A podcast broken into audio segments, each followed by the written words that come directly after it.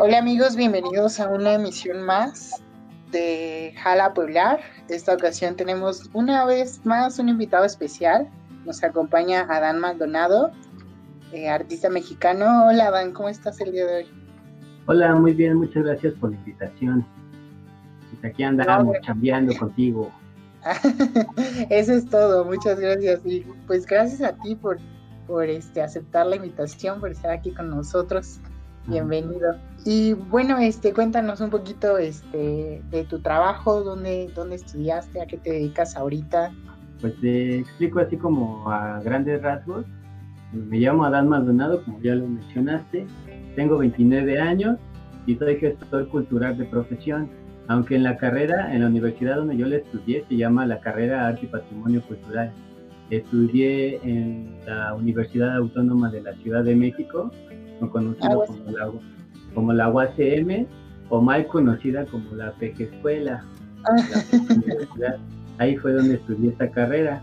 Ah, y he tomado diferentes talleres y clases y diplomados en varias instituciones artísticas, tanto en el IMBA en el, como en el MUNAL y en la Academia de San Carlos.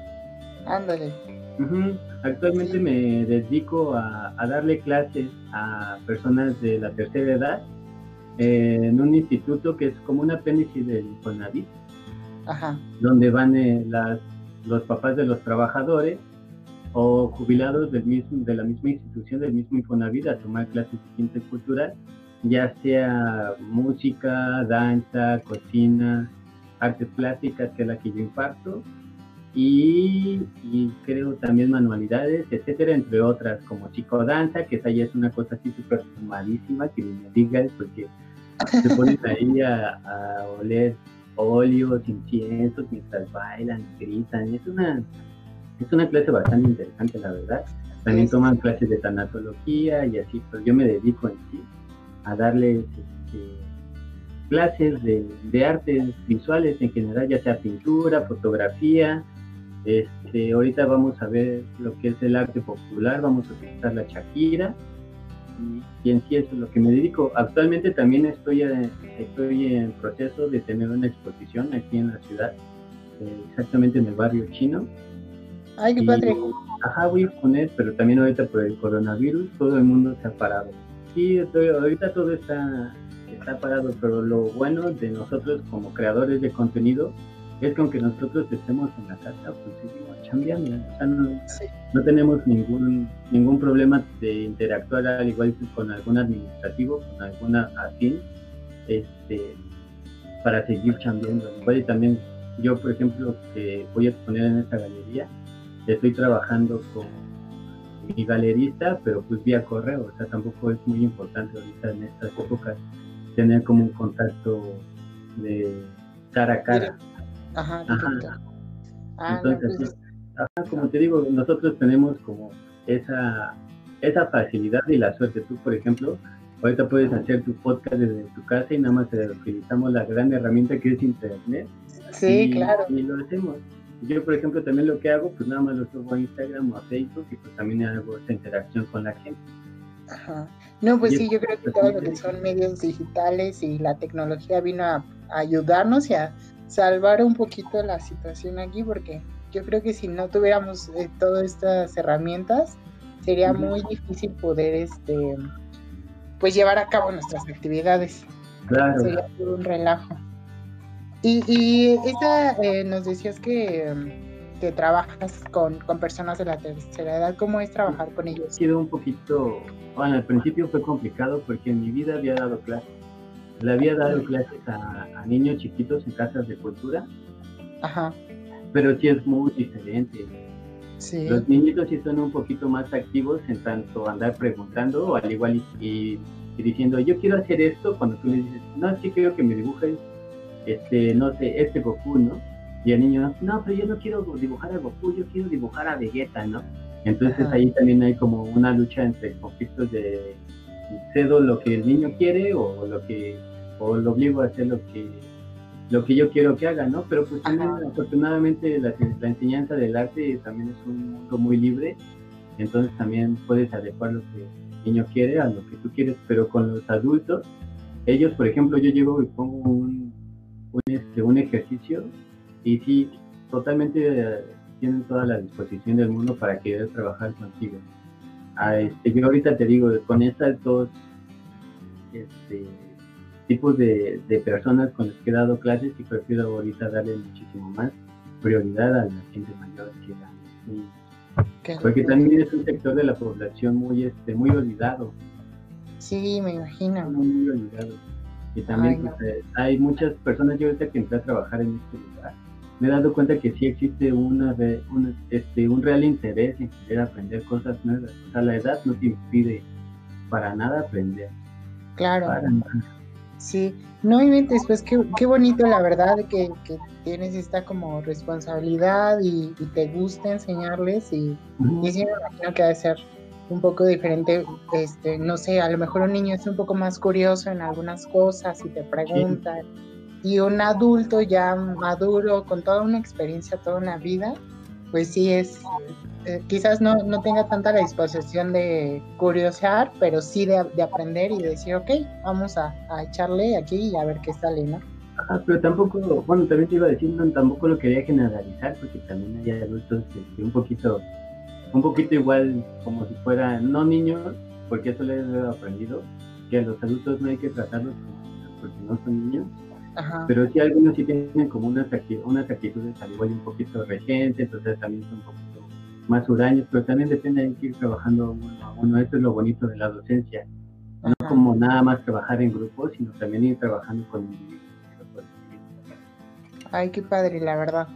Y, y, y bueno, este, en, todo esto de la docencia, todos los cursos que has tomado, eh, ¿sobre qué han sido o en qué te has estado especializando? Este, han sido varios.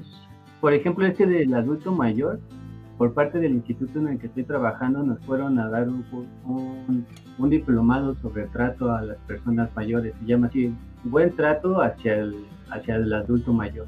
Ya nos empezaron a explicar que a los adultos no hay que tratarlos como niños, no hay que tratarlos como si fueran inferiores, etcétera, de cómo acercarse uno a la persona también para que no tengan, porque también como son gente grande, sienten como cierta, ellos se hacen en la cabeza que, que, que llegan a ser un poquito más difícil de, de captar lo que están aprendiendo, como que pues, ya crecieron, ya las neuronas también son las mismas, pero pues uno se acerca de, de alguna manera y les enseña que, esta, que, que a, pesar de la edad que tengan pueden aprender sin ningún problema, al igual que se puede costar un poquito más de trabajo, pero mientras sea constante, se puede llegar a un buen trabajo. En el IMBA tomé junto con el MUNAI varias clases sobre expresión artística y experimentación, también sobre medios y materiales. En esta vimos este, cómo utilizar incluso hasta tierra, arena, diferentes tipos de materiales para hacer una pintura y no solamente que sean medios tradicionales como el óleo, el acrílico, la acuarela, y en la Academia de San Carlos estudié anatomía humana, ah. dibujo de la anatomía humana, con la profesora, con la doctora, yo soy doctora Rocío Romero. Ay, qué padre.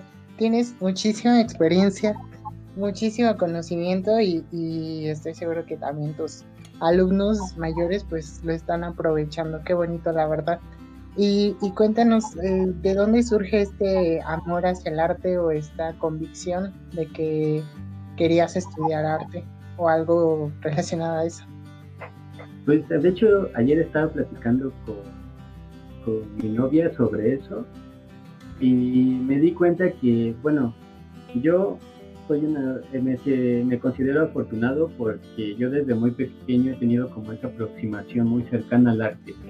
Mi papá es arquitecto y mi mamá dibujaba un buen entonces yo como a los seis años pues ya empezaba a curiosear y, empezaba a ver qué tantos libros tenían y después de todos los libros tenían una enciclopedia bastante amplia. Y me acuerdo muy bien que la primer, el primer libro que leí fueron sobre los impresionistas, sobre el movimiento impresionista. Entonces, me, entonces empecé a ver pinturas de Gauguin, de Van Gogh, de Renoir, de, de de seguridad, así de un buen de, de, de ese movimiento.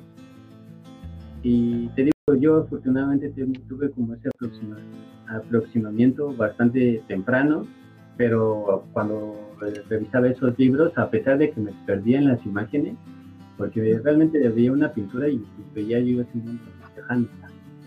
Yo vengo de una familia muy humilde y pues yo pensaba que a esa edad que los artistas pues era gente con mucho dinero, que tenían el dinero para para solventarse esta carrera, y etcétera. Entonces para mí era un mundo muy, muy, muy aparte, pero siempre se me hizo mágico.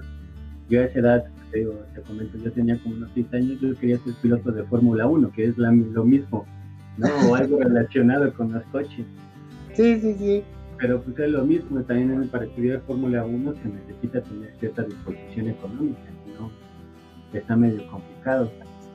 Pero ya unos años después, tenía yo como unos nueve años, casi diez. Y mi papá nos llevó al zoológico de Chapultepec, a mi hermano y a mí. Y en ese, en ese viaje mi papá nos compró una cámara desechable.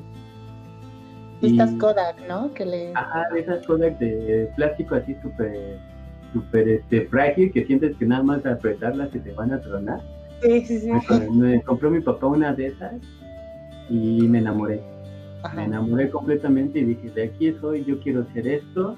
Y la fotografía, como tú bien sabes, es uno de mis medios de comunicación favoritos. Claro. Entonces de ahí yo dije, yo quiero ser artista, y vale lo que tenga que suceder, y mis papás están de acuerdo, ¿no? Yo quiero ser pintor, fotógrafo, todo lo que tenga que ver con el arte.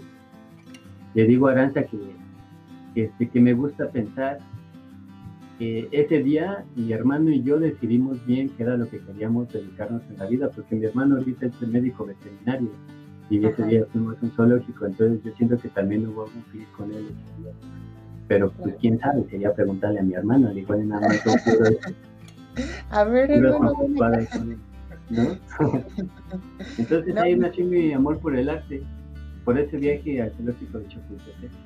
Qué padre y qué conexión tan bonita, ¿no? Porque a veces hay, personas a las que les cuesta mucho, como que exploran y dicen, no, pues me gusta escribir y al día siguiente, no, ya me gusta la medicina. Y, y, no, hay, veces en que pasa algo y, ya, hiciste clic, conectaste y dijiste, de aquí soy, y para adelante. Pues qué, qué padre, la verdad. Y bueno, ahora que, que mencionaste justo que desde chiquito empezaste a tener cierta influencia con el arte y principalmente con artistas extranjeros. ¿Cómo fue o cómo es más bien tu percepción hacia el arte mexicano de hoy en día, ya una vez conociendo esas otras disciplinas?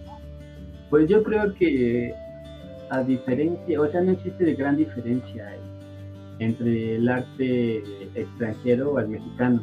Obviamente si nos vamos hacia más atrás, o sea, si nos vamos casi casi a los inicios del arte aquí en México, pues el arte prehispánico tampoco es muy diferente incluso hasta el arte egipcio, ¿no? Son el mismo sistema de, lenguajes porque para empezar tenemos que saber que el arte, eh, primera, es un medio de comunicación, es un lenguaje.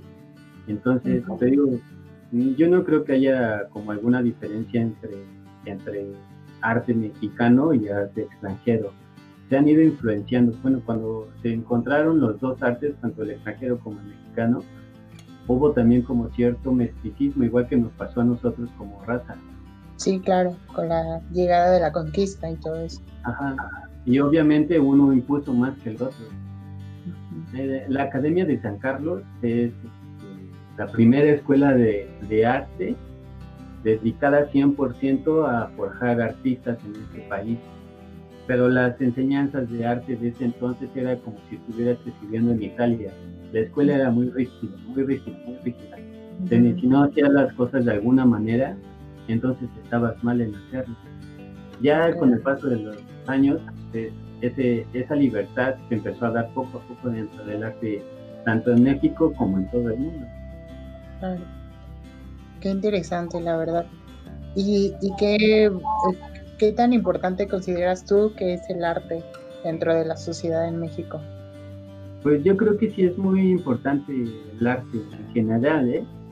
No importa si, el arte es mexicano, si el arte es francés, si el arte es japonés. el arte es muy importante dentro de toda la sociedad, dentro a nivel mundial. Porque me da mucho coraje cuando, por ejemplo, yo que te digo, me dedico a esto, que me dicen, ah, es que tú solamente haces dibujitos, ¿no?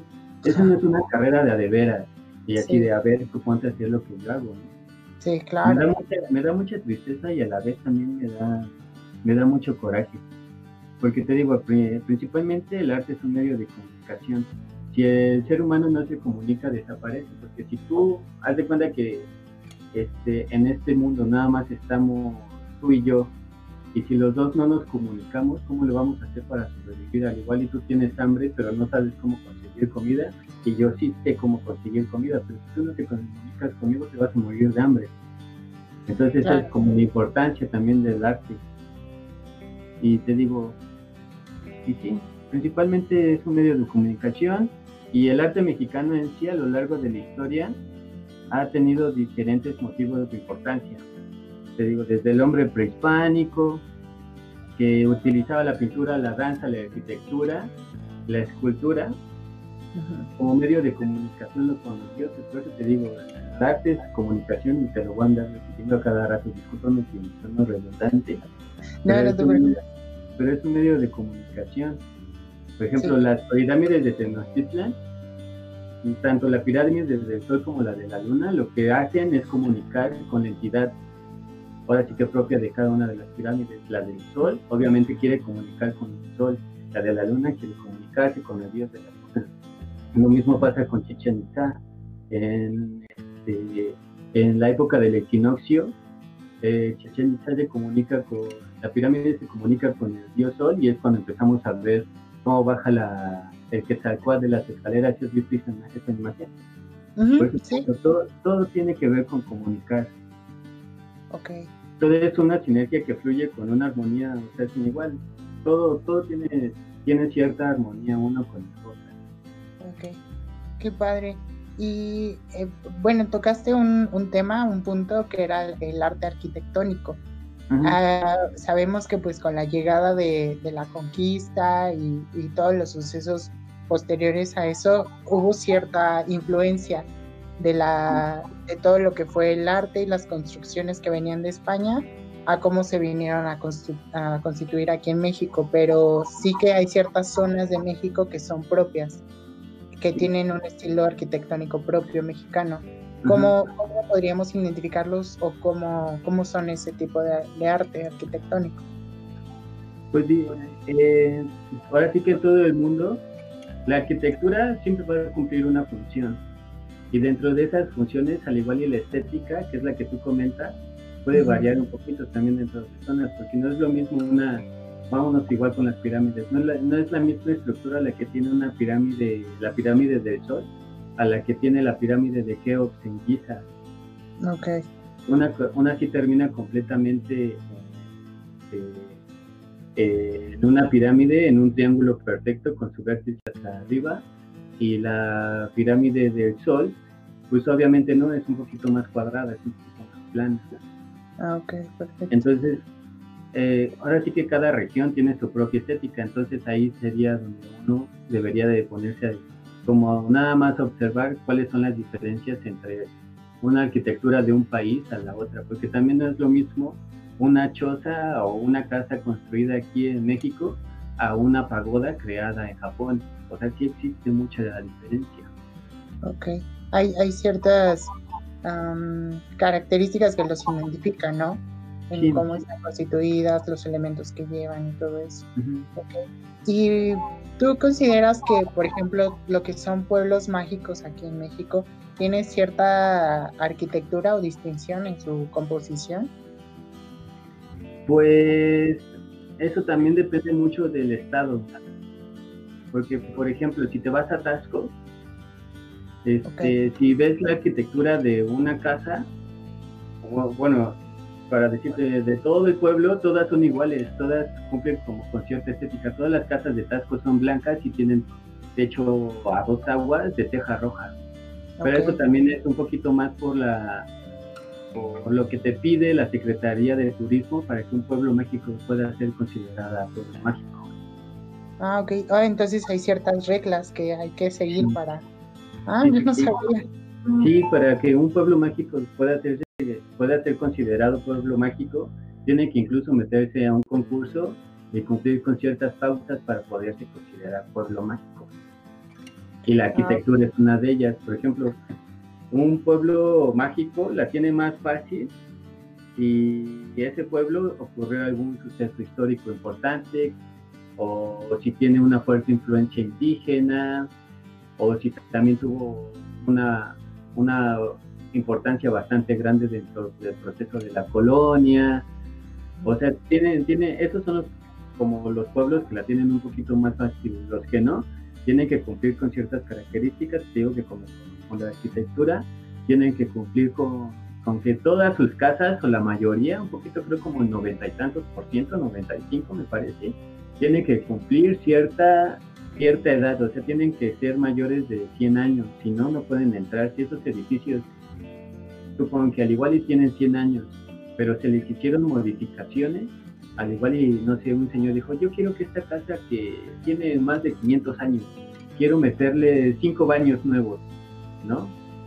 Ya no se puede considerar solamente por eso pueblo mágico, porque ya se le hizo esa, esa modificación. Esa alteración, ok. Ajá a la fecha, el año pasado, a finales, de, bueno, casi casi que cuando empezó esto de COVID, este, el gobierno federal ya dejó de dar incentivos a los pueblos mágicos, porque también una de las características es que si tú ganas ese pueblo, ahora sí que el concurso, tienes derecho a cierto financiamiento para montar el turismo dentro del país.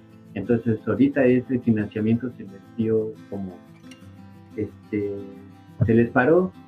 ¿Por qué? No me pregunte. Ajá, pero ahorita está, está detenido y han sido también, te digo, tema de controversia, porque yo, por ejemplo, en la universidad, pues todo el mundo es así de, sí, el pueblo, y no sé qué, todos contra, ahora sí que todos contra el gobierno, contra, contra el sistema opresor, ¿no?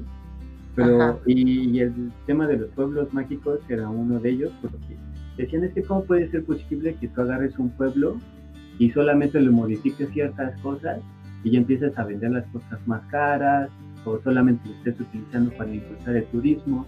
Pero para mí se me hace muy interesante porque también la, economía local de esos pueblos incrementa incluso el trabajo. Entonces la gente de estas comunidades este, pues, pueden sobrevivir de lo que producen. Sí, sí, sí. No, y al final del día es, quien le da vida a todo esa, a todo ese pueblo, a todo ese lugar. Y que cuéntanos qué, pueblos mágicos has visitado. Pues he visitado varios, pero tampoco así muchos. Te digo, he ido a Tasco, he ido a Cholula, he ido a Tlisco. Por lo general he ido como a la zona de aquí del de la zona centro del país y un poquito del Bajío. También eh, en Guadalajara fui a, a Chapala. Pues he ido así pueblos mágicos que no, que no están ni a tres horas de aquí del centro de la ciudad. Sí, como que viajes muy express, ¿no? Ajá. Y, y no, no extrañas, ¿sabes? Por ejemplo, ahorita con todo lo que es eh, que tenemos que estar en casa y en cuarentena, ¿no extrañas un poco eso? Pues sí, de hecho sí. Una de mis actividades favoritas siempre ha sido viajar.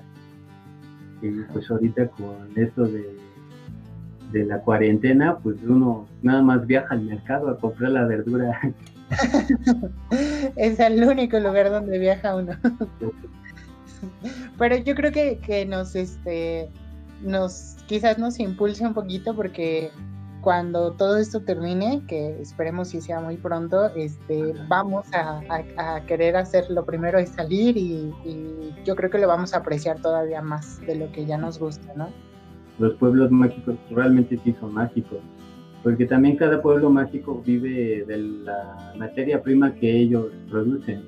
Por ejemplo, en Atlisco, que comenté que ya había ido, la materia prima que ellos este, producen es la arcilla y gracias a la arcilla y a una técnica griega, que no me acuerdo cómo se llama, pueden hacer el proceso de la cerámica de Talavera y todo ese rollo. Entonces la gente de Atlisco también y también la de Cholula y la de Zaragoza viven de la, de la Talavera. Por ejemplo, en Paracho, Michoacán, yo invito a la gente que vaya a visitar Michoacán porque es de mis estados de, la, del país Me parece que Michoacán la materia prima es la madera y lo que producen ahí son las famosas guitarras artesanales que hacen a nivel, a nivel nacional tanto como internacional. Ah, Entonces, yo, ahora sí que lo que yo puedo extender en esta plática es que salgan a conocer su país.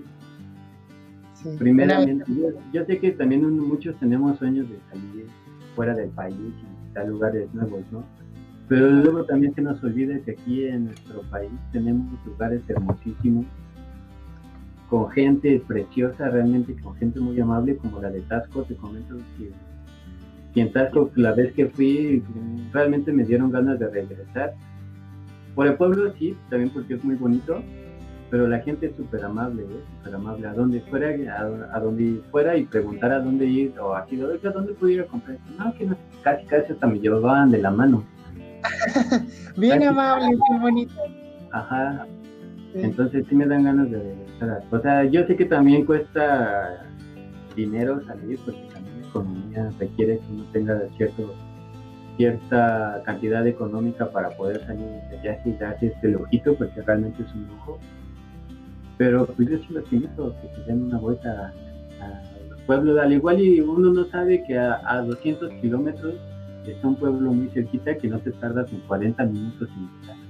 Sí, sí, sí, hay, hay veces que casi los tenemos aquí a la vuelta de la esquina y no nos damos eh, la importancia de, ir a ver qué hay, ¿no? Y qué encontrar y cuál es nuestra experiencia.